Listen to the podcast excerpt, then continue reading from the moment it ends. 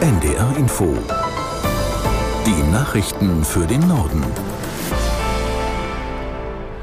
Um 7.30 Uhr mit Klaas Christoffersen. Donald Trump darf im US-Bundesstaat Colorado nicht bei den Vorwahlen zur Präsidentschaft antreten. Das hat das oberste Gericht Colorados entschieden. Aus San Francisco Niels Dumps.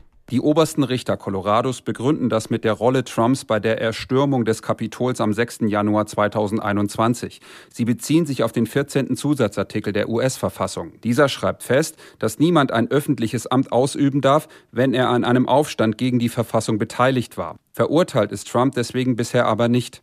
Die aktuelle Entscheidung bezieht sich nur auf den Bundesstaat Colorado. Dort ist Trump nun vorerst von den Vorwahlen der Republikaner ausgeschlossen und dementsprechend auch von den Präsidentschaftswahlen.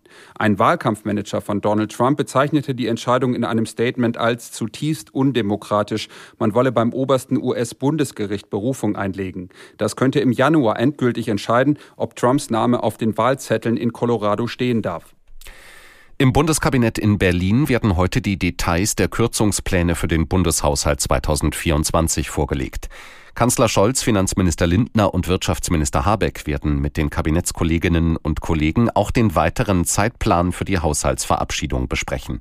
Aus Berlin Lars Fuchs. Tagelang hatte die Koalition über den gemeinsam beschlossenen Haushalt diskutiert. Zur Kenntnis bekommt ihn jetzt das Kabinett, was sich auch als Aufforderung zu mehr Geschlossenheit verstehen lässt.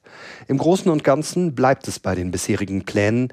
Die Zuschüsse zum Diesel für die Landwirtschaft sollen trotz Demonstrationen genauso gestrichen werden wie die Befreiung von der Kfz-Steuer. Außerdem wird unter anderem bei der Entwicklungshilfe gekürzt. Die geplanten Beschlüsse bedeuten aber auch steigende Preise bei allen Flügen, weil die Ticketsteuer erhöht werden soll. Der UN-Sicherheitsrat versucht heute erneut eine Nahost-Resolution zu verabschieden. Der Text soll so ausgestaltet werden, dass auch die USA zustimmen. Aus New York Charlotte Voss. Das von den Vereinigten Arabischen Emiraten vorgelegte Papier fordert unter anderem eine Aussetzung der Gewalt im Gazastreifen, um mehr humanitäre Hilfslieferungen zu ermöglichen. Die Verhandler sind Washington inzwischen teils weit entgegengekommen. In dem Ursprungstext war noch von einer dringenden und nachhaltigen Einstellung der Gewalt die Rede. Nun geht es um eine Aussetzung. Grob gesagt soll es keinen Waffenstillstand, den die USA ablehnen, geben, sondern Waffenpausen. Die französische Nationalversammlung hat ein schärferes Einwanderungsgesetz verabschiedet, auch mit den Stimmen des extrem rechten Rassemblement National. Der Abstimmung war eine politische Hängepartie vorausgegangen.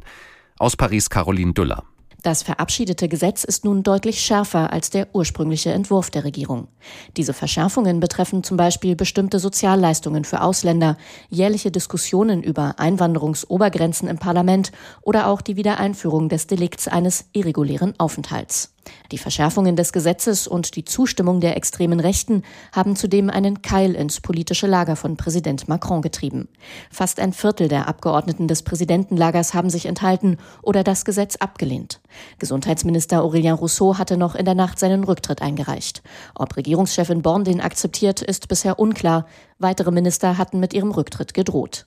Die Debatte um das Einwanderungsgesetz zeigt aus Sicht vieler, dass Macrons Strategie des en même temps, des sowohl als auch gescheitert ist.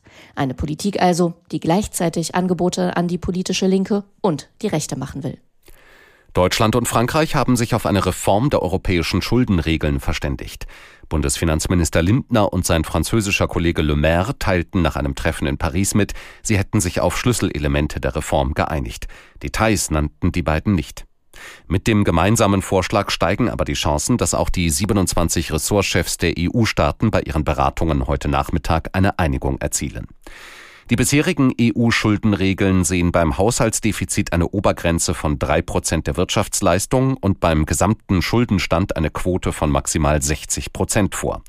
Diese Regeln sind allerdings seit 2020 ausgesetzt und gelten inzwischen als unrealistisch. Die Bundespolizei soll im Kampf gegen Schleuser mehr Kompetenzen bekommen. So steht es im neuen Bundespolizeigesetz, das die Ampelkoalition heute auf den Weg bringen will. Aus Berlin Oliver Neuroth. Hat die Bundespolizei den Verdacht, dass jemand Menschen illegal über eine Grenze schleusen will, darf sie künftig auf Handydaten zugreifen, um mutmaßliche Schleuser und deren Kontakte ausfindig zu machen. Voraussetzung ist, dass es um den Schutz von Leib und Leben geht und ein richterlicher Beschluss vorliegt. So sieht es ein Referentenentwurf des Gesetzes vor. Unter bestimmten Umständen sollen Ermittler auch Telefongespräche abhören dürfen. Das Gesetz erlaubt der Bundespolizei außerdem verstärkt Drohnen einzusetzen, um Fotos, Videos und Tonaufnahmen zu machen.